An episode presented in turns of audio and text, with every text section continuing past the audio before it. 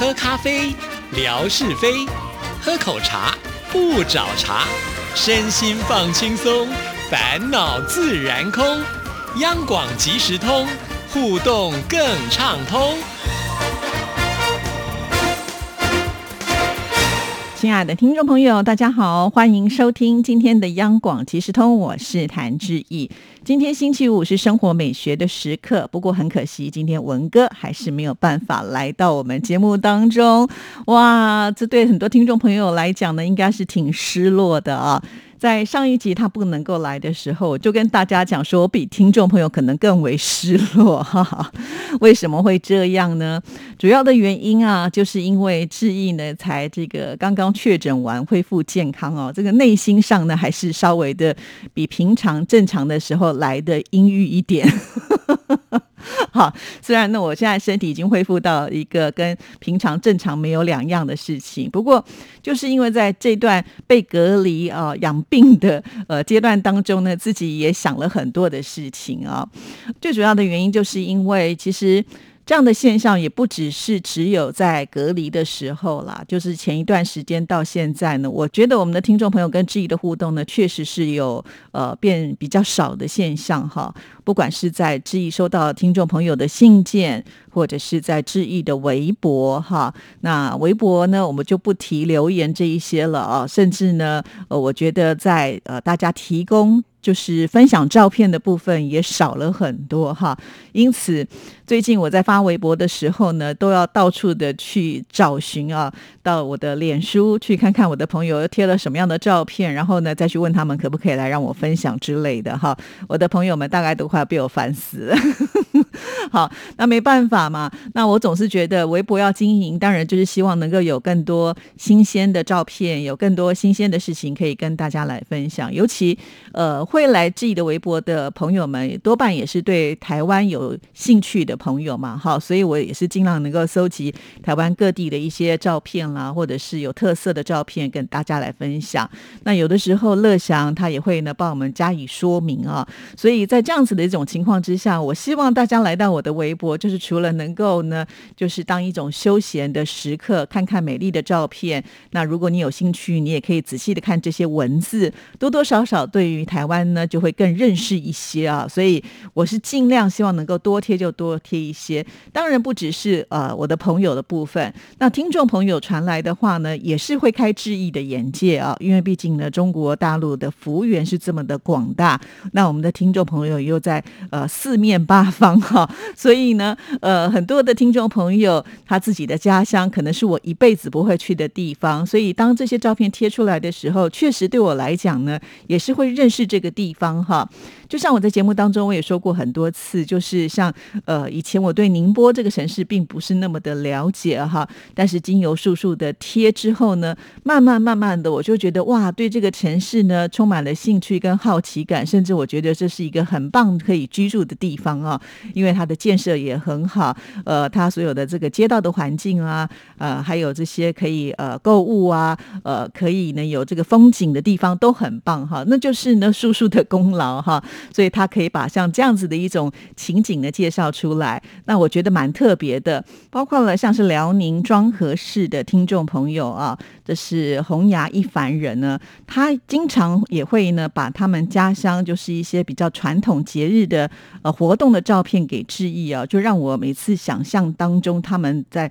整个这个城镇里面呢，就是一个。啊，鲜红色的感觉哈，他以前传来的这些照片呢，都跟红色有关系。在这里的每一个人应该呢，都是很喜欢红色哈，所以印象也是很深刻的。像李雪也是会介绍，比如说在辽宁呢有什么样的这个公园啊、海边的特色哈。其实呃，我觉得当我拿到这些照片的时候，我相信也不见得是每一位听众朋友都去过的地方嘛。那这样子的一个分享呢，也希望能够增加我在微博这个原地的一个可看。度哈，不过就是这段期间以来哈，我就发现好像大家的这种传照片的量啦，呃，或者是呃跟志毅的互动留言都变得比较少少哈。就好像呃，当我知道今天文哥不能够来的时候，心里真的是蛮着急的。因为现在之意除了央广即时通之外，还有另外一个节目就是阳光鲤鱼潭。在这两个节目当中呢，我接到的任务就是要跟听众朋友多互动哈。可是偏偏节目性质很像，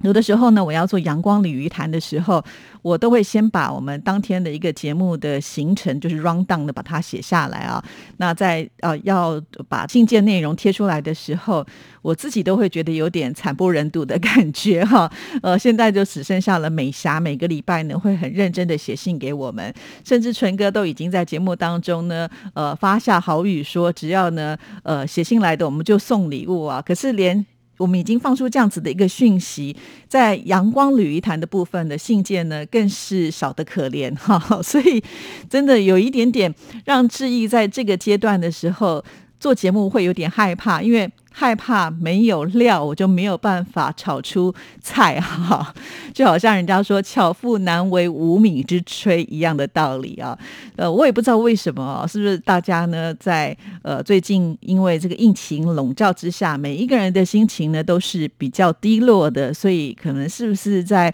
呃写信上呢，就会觉得好像没有那样子的一个情绪在哈。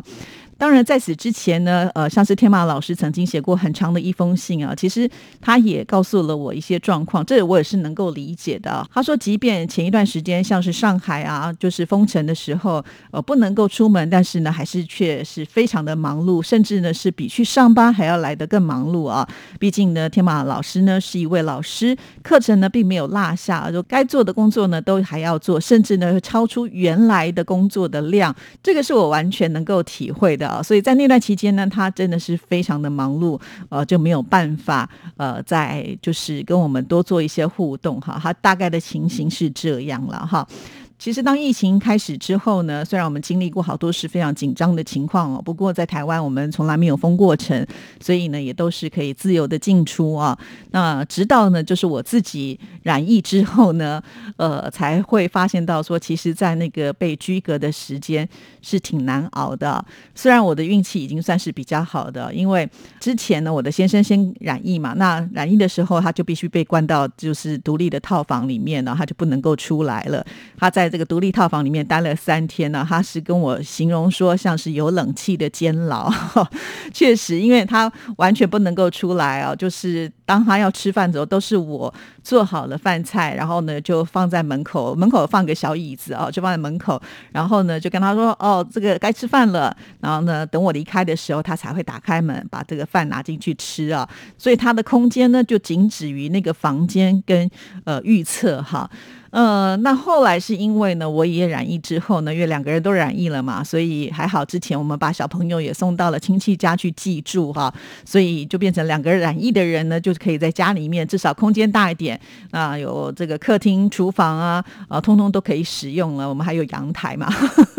好，所以在那个当下呢，我的情况已经比他的来的好一些。如果是一开始我被锁在那一个。呃，套房里面不能够出来，那个空间真的就比较小多了啊。那心情上呢，自然就是会被压抑着。那虽然我们两个人的空间是变大了，但是呢，不能够离开家门。虽然我也没有什么重要的事情一定要去处理啊，但是总是心理上就好像有一个隐形的牢笼把我呢，呃，禁锢在那里了。所以那个心情上确实是比较低落的。不过呢，就是即便我确诊在养病的。这个阶段，我还是没有落下自己的工作。好，我们央广即时通的节目也是天天如期播出，不止央广即时通啊，我还有新唱台湾颂，还有阳光鲤鱼潭呢，都是照常的播出。那志毅的微博呢，也都没有落下。哈，每天呢，我也是呃按时的发微博，按时的来贴出，就是我们的节目视频。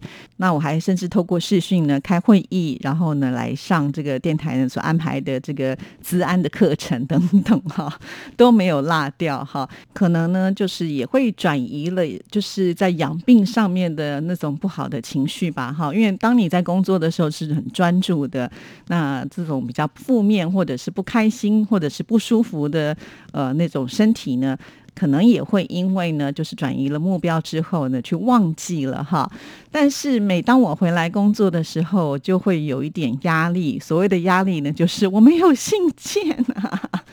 啊，这个真的是对我来讲呢，很严重的一件事情哈。那当然还是有一些忠实的听众朋友，像是乐祥啦、美霞啦，呃，都还是会有固定的写信到节目当中来哈。以往呢，每个礼拜啊，就是五天的节目当中，有一天是志平，那有一天是文哥。那虽然呢信不多，但是呢，我还可以维持，就是其他天呢来回复听众朋友的信件啊。可是少了一集文哥之后呢，哇，那这个我感觉就差很大啊。那一个礼拜不来就算了。两个礼拜不来的时候，那我就觉得事情很严重。我甚至呢会担心说，下个礼拜他是不是也不能够来啊？就是会有那种连锁反应的一个效应出现了。所以，呃，我也很想知道到底原因是什么哈，就要请听众朋友呢，是不是？告诉志意哈，那我们央广即时通是不是也应该要做一个转型，或者是呢，在阳光鲤鱼潭当中呢，这是一个新的节目，那听众朋友可能是不是希望能够朝什么样的方向呢去做一个调试，大家会更喜欢呢？虽然呢，从呃这个节目收听的量来看的话。阳光鲤鱼潭呢，大家好像还蛮喜欢的哈。尤其刚刚节目一推出的时候，很多人都会在我的节目视频下呢，就会呃写上称赞啦，或者是喜欢啦，呃，就有点像是家贫如潮的感觉哈。虽然说我自己家贫如潮，觉得有点不太好意思啊。不过至少因为有纯哥在嘛哈，我们可以把功劳呢就交给纯哥。可是呢，这几个礼拜以来呢。我就会发现呢，在节目视频下面呢，大家就变得好安静哦。有来留言的，大概也就点个赞啊。偶尔呢，会看到天马老师呢，会对节目呢互动里面的一些内容呢，会写在这个留言板上哈。但其他的就少之又少了。其实。哦，我们在制作这些节目的时候都还蛮用心的哈。那也希望呢，就是透过这些节目，让听众朋友能够跟认识台湾。甚或是呢，我们还举办活动啊。那不知道我们的每一位朋友是不是也都参与活动了？这些都是我非常关心的一件事情哈。呃，因为现在参加活动的一个后台，我那个部分呢，我看不到哈，所以现在还不知道最后的一个结果，所以会导致说，那接下来呢，我们在。八月份的十九号要来开呃直播的时候，它的效应会是如何呢？也会让我就开始有一些担心了哈。因为原本呢，我们在七月份的时候是有这个火焰山发射塔的一个直播，那因为质疑确诊嘛，所以不得已哈，就是延后，延后到了也就是我们节目播出的今天嘛哈。那那我我自己也会觉得说，哎。呃，八月五号一个直播，可是呢，在八月十九号又一个直播，对听众朋友来讲，会不会那个分量多了一些？当然，我也知道很多听众朋友对于看直播是很有兴趣的哈。如果这么密集的话，我不知道大家看了以后会不会觉得负担重，还是呢，你还是会很喜欢看之类的哈。那这些都是。必须要透过反应，我才能够知道啊！因为我现在觉得做节目有点在唱独角戏的感觉啊。那我的这个台下的观众呢，跟我呼应的就是几个人，就会觉得哇，这个舞台好像呢，呃，这个。捧场的观众不多哈，那掌声当然就会听不到。其实对我们自己来讲，也会产生一些怀疑啦哈。也许是今天文哥不能来哈，所以我的这种情绪呢就上来了，而且跟听众朋友说，呃，就是文哥发了说今天他呃都有会议，呃上午下午都不能够来的时候，要我自己就是做节目，我给他一个贴图啊，就是一个耍赖的熊啊。捂着耳朵，闭着眼睛在地上打滚啊，就是不相信、不相信的那一种感觉。你看，我已经不接受到这种程度了啊！好了好了，因为呃，我们其实现在已经是二零二二年的呃下半年了嘛，哈。那我们预计要在九月中旬的时候要递出，就是明年的一个节目的企划哈。那这这样子下去的话，其实我会担心做这样的节目对我来讲呢是一个。